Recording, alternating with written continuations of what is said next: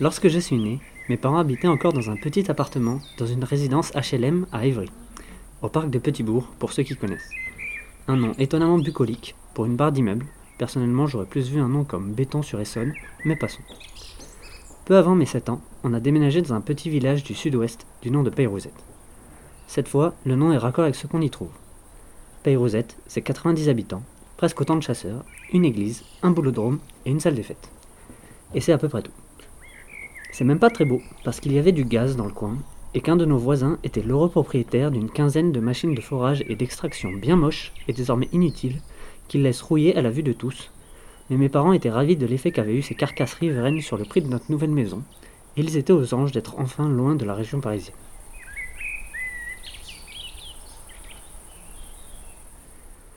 Contrairement à mes parents, quand je suis arrivé à Pérouzette, j'étais dégoûté.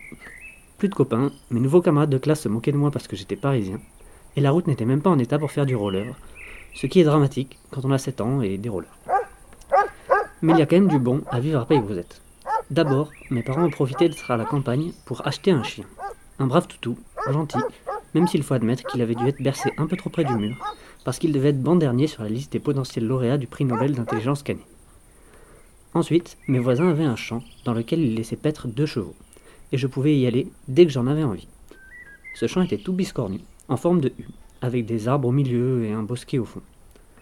Les chevaux étaient les seuls responsables du girobroyage de 2 hectares, alors forcément, il y avait des ronces et des chardons partout, parce que contrairement à mon chien, les chevaux n'essayaient pas de les manger. Il y avait tout de même quelques chemins créés par les passages à répétition des chevaux aux mêmes endroits de la végétation.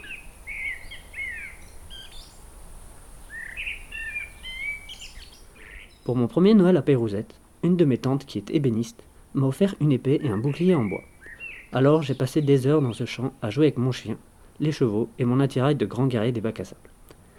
Quand il faisait beau, j'avais une vue parfaite sur les Pyrénées, mais j'étais trop jeune pour m'en soucier. Par contre, je me souciais assez rapidement de leur enneigement, parce que quand il neige ici, les bus scolaires ne passent pas. Alors, les jours de neige, avec les copains du village, on passait la journée à faire de la luge dans le champ. Notre grand jeu, c'était de terminer notre course en luge sans frein, dans le champ d'à côté, en passant habilement sous la clôture de barbelés. Quand j'y repense, je me dis qu'il n'y avait pas que le chien qui n'avait pas la lumière à tous les étages.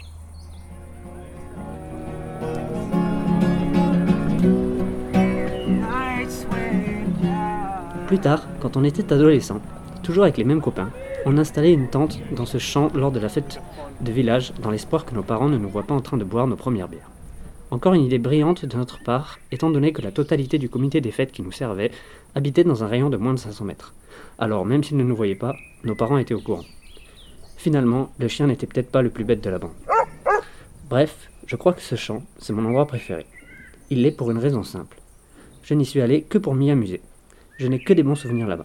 C'est ma Madeleine de Proust.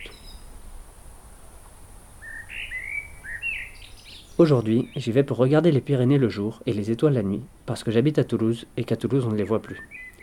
Quand je retourne chez mes parents, je me dis que j'aimerais bien en être le propriétaire, juste pour être sûr qu'ils ne changent pas.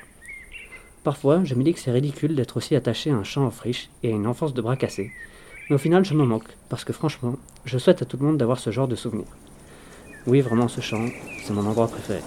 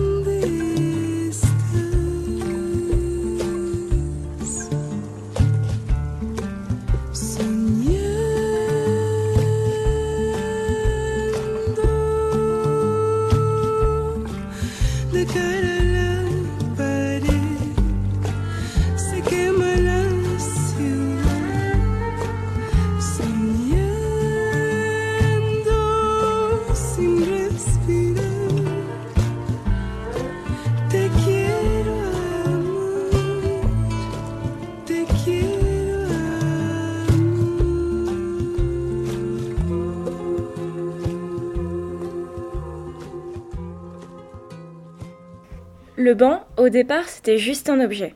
Il en fallait un pour décorer, parce que la poutre commençait à vieillir et que les gens aimaient bien s'asseoir là, prendre un café et discuter à l'entrée de la maison, ni vraiment dedans, ni vraiment dehors. On en a choisi un en bois, un peu cliché, comme on peut trouver dans les parcs. Avec des pieds en métal, ça faisait plutôt joli. Assis là, la vue n'était pas glorieuse. De grands buissons cachaient le paysage. Par contre, on pouvait voir les gens qui arrivaient par le chemin et ceux qui étaient dans la maison. Ce banc, c'était les pauses chocolat chaud, les airs de ukulélé, les rires et les larmes, les grandes fêtes avec plein d'invités et les discussions avec toi. Ces moments où on refaisait le monde parce qu'il ne nous convenait pas, où tu me partageais les histoires du passé et moi celles du futur, où je riais à des blagues que je ne comprenais pas et prenait des airs sérieux sur des sujets inconnus.